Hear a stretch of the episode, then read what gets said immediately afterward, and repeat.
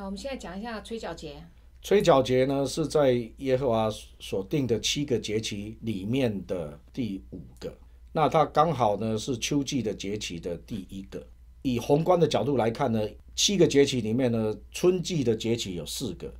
秋季的节气有三个。春季的节气那四个是关乎主耶稣第一次再来，还有圣灵降临、教会诞诞生；秋季的节气关乎主耶稣第二次再来，所以这大概基本上是这样。那呃，春季跟秋季之间呢是什么季？夏季嘛，对不对？所以从这里面你再看说，主耶稣在马太福音二十四章说，当你们看到橄榄。树重新发嫩枝长绿叶的时候，你们知道夏天近了，你们就知道夏天近了，人子的脚步已经快要到门口了。那是什么意思？就是说，当你看到以色列重新复国，以色列这个无花果树重新发嫩枝长绿叶，就是重新复国嘛。那你就知道夏天近了。那如果夏天到了，那秋天还会远吗？因为这后面的这个三个节气，关乎到第二次再来的这三个节气。就是秋季的节气啊，所以你以以这个宏观的角度来看，光是从季节的因素，在这个七个节所落的季节，跟主耶稣所讲的马太福音二十四章所讲，你综合起来看，你就会有一个蛮清晰的。可以这样说吗？我们现在就在夏天喽。我觉得我们现在是已经夏天末末尾了，因为一九四七年以色列复国嘛。吹角节作为秋季节气的第一个节日，秋季节气呢，还有一个特点就是说，这三个节气你会发现呢。它基本上呢，就是在同一个月，就是提斯里月，就在总共呢二十一天左右就全部发生完了。第一个开始以后就很快，很快，马上就比如说催早节过十天就赎罪日，赎罪日再来就祝棚节，这是很快的。所以这也印证说，他在第二次再来的时候，在这个末世有很多的事情发生的速度是很快。吹角节在七个节气里面呢，它是算有。最多层含义的一个节日，它在提斯里月的一号，提斯里月一号又是犹太人的新年啊。这个日子呢，大概就是在我们的十月十月份左右了哈。今年是十月，我们的阳历的十月份左右。那为什么他们会在这一天来庆祝新年？那这跟犹太人呢他们的口述传说有关系。他们相信创世纪第六章亚当受造的时候，那个时候就是在就是他们所谓的犹太人的新年的那一天，所以他们就把亚当受造那一天当做是新年的第一天。那为什么把它当新年第一天？因为亚当受造了以后，整个宇宙的创造才完成了，神的创造才完成了。所以呢，当亚当塑造，他们才算是整个宇宙的时钟的第一天的启动。所以他们就从那一天就当做不只是让犹太人的新年，其实是当做整个宇宙的第一天呐。但是犹太人的历法呢，有两个历法，一个是所谓的宗教历，一个是所谓的民历。啊，那为什么会有这个呢？原来它是只有所谓的民历，就是说提斯里月一号本来就是新年的话，那本来就是所谓的应该是一月一号嘛。好，那原来就是这样。但是呢，摩西呢带领以色列人出埃及的那一天以后，耶和华神就小谕摩西说。你们要以尼善月为正月，就为一年之首，因为这一天你们从埃及出来的，就是他们有一个新的开始了。所以呢，神呢就把这个次序倒过来，就是要他们把尼善月当做第一个月。那原来尼善月在十二个月里面呢，它是第七个月，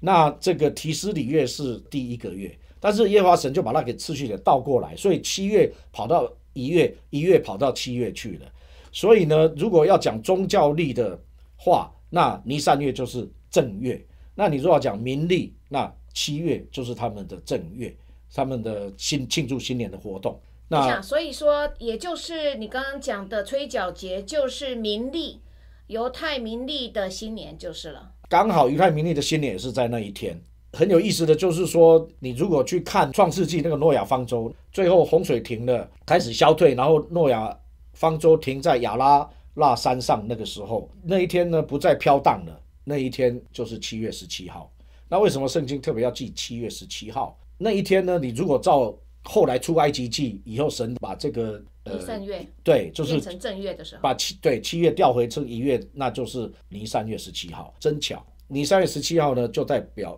一个新的开始。然后呢，主耶稣呢也刚好上十字架那一年，就是尼散月十四号上十字架，尼散月十七号复活的。重新更新了一切，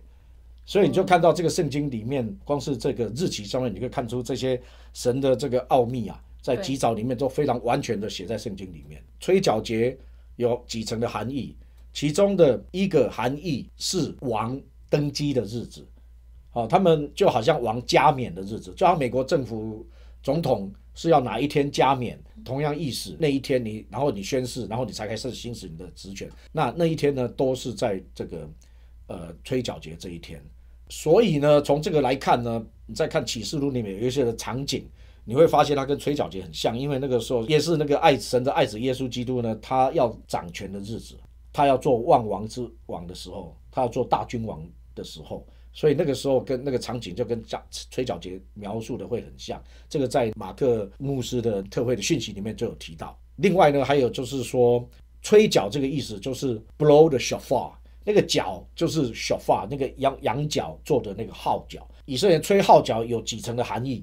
比如说到喜年来到的时候，你要吹号角；那比如说要那个打仗的时候，你要吹号角；然后比如说你要聚集的时候，你也要吹号角；君王登基的时候要吹号角。当然，他吹号角，它有不同的号角声，代表不同的意义，所以你才知道以色列民才知道说我这个时候是要聚集，还是我这个时候要出去打仗。这个是有。不同的号角就有不同的意义存在，其中一个意义就是苏醒过来、醒过来这个意思。那就是说，好像是那个闹钟啊，你去睡觉呢，比如说你明天早上六点要起来，到了六点的时候，那个闹钟叭叭叭叭叭响了，然后就把你 wake up，把你警醒起来，你知道吗？所以呢，这一个这一个场景就是被保罗拿来写复活的时候，他在讲到说，在号筒末次吹响的时候。就 the last trumpet，就是或者是 last shofar 吹角，这那个角声在吹吹吹最后一个号的时候，那个声音的时候，那个时候呢，那个死人就要复活了。那为什么说用这个死人复活跟这个我刚刚讲的吹号角、吹这个手发然后醒过来有关系？因为在圣经里面，圣徒呢都是睡了，以睡的圣徒的身体要，you know，圣徒要醒来。那比如说在但以理书呢？天使加百列也跟但以理讲说，有很多人睡在尘埃当中，有的会要苏醒，有没有？然后还有但以理到那个时候也会苏醒过来，有没有？大卫当诗篇里面讲说，当我苏醒的时候，我必看见你的容面。You know，所以的他们就在 expect，从旧约很早就已经在期待这个复活的来到。好，米撒来说要复活的，那所以这个吹角变成说人在睡觉，但是时间到你应该要醒过来了，所以吹这个朽发。照马克牧师在我们特会里面的讲解就有提到，总共犹太人在吹角节总共要吹一百个号，然后呢，而且是有三组不同的号，所以有的要吹九次，有吹十一次，还是大概是这样的哈。但是最后要吹，最后吹一声很长的声音的那一个号，就是末次的末次，对，第一百个号声，OK，那它有一个特殊的名称，我现在记不太起来了。所以呢，保罗才说，当末号头末次吹响的时候，死人就要复活。所以呢，根据这个角度，很多基督徒就会相信，就是说，我们复活的日子呢，应该就是在吹角节，因为这样才会应验那个吹角节它的真实的预言上面的意义。你记得耶稣讲过，说我来不是要废去律法，有没有？乃是要成全律法，而且律法中的一点一画都不能废去，有没有？所以他。legally 呢，他就有那个责任跟义务要去成就律法上面规定他必须要成就的所有的事情。所以呢，照着这个呢，他在过去的四个春季的节气里面，他就完全的仔仔细细的百分之百的在时空事件人物的所有的交叉点里面，他完全的去应验律法中所规定的这一些的事情，然后呢，他也去执行了，去成就了。这个律法中规定他必须要执行的事情，你知道吗？对，所以这个是很了不起的事情，对，非常非常了不起的事情。OK，所以呢，在于这个秋季的节气里面的这个吹角节，它一样要 fulfill，它还要应验在秋季节气里面，它还没有应验的部分呐，它必要在那日叫死人信他的那日要复活起来。那所以复活是这这一次的复活是属于第一次的复活吗？还是第二次的复活？第一次的我们信耶稣都属于第一次复活这个 category。OK，因为你复活以后就不会再死了。复活，我们耶基督徒复活的话，是在耶稣已经来了，还是还是还没有来之前，我们就会先复活？哦，我们先复活，然后跟跟他在空中相见吗？那个是对啊，瞬间的啦，就是他在，呃，是在他在空中与，主相，这个是他在跟世人显现，主耶稣第二次再来是。我们复活是在他显现以后，还是在他还没有在世世人面前显显现之前，我们就复活了，然后就先与他相会。嗯，照我的了解，他应该是先就是在空中嘛，嗯他在空中，然后我们被提在呃空中与主相会嘛，所以那时候还没有，就是已经死的基督徒呢就会复活复复活嘛，还没死的然后还没有死的身体刹那间改变，但是死人要先复活，然后一起被提嗯在空中与主相见。所以换句话说，吹角节是给我们这些基督徒已经死了，他们会先复活；如果还活着，到时候还活着的，他们就会被提，然后在空中与主相见。对，所以这是吹角节其中的一个含义，这个关乎你我很重大的，We don't want to miss that。呀你好呀呀！然后呀，所以说这个也告诉我们说，为什么我们要去来庆祝这些节气，因为它有很深刻的含义，而且它有耶稣将要来要应验的部分，而且是我们大有荣耀的一个盼望。啊，我们往后倒回去 summarize，一个就是那个他预他预言了秋季节期，他是君，比如说第一个他君王登基的日子，好，那所以这我记得在呃呃旧约里面提到所罗门王什么登基啊，大家可以去查一下，应该就是在那个那个日子啦。然后另外在诗篇里面有讲到他的登基的时候的那种那种情况，哦，就是也也有那种诗篇是专门为了那个君王登基里面去吟唱的，哦，这个都在马克牧师的耶和华的节期的那个特会里面都有提到的。另外就是婚宴的日子，就是君王娶亲的日子，好、君王娶亲的日子，这这个也是在这个所谓的吹角节这一天，提示里新年，然后呃死人复活的日子，好、还有它是被称为隐藏的日子。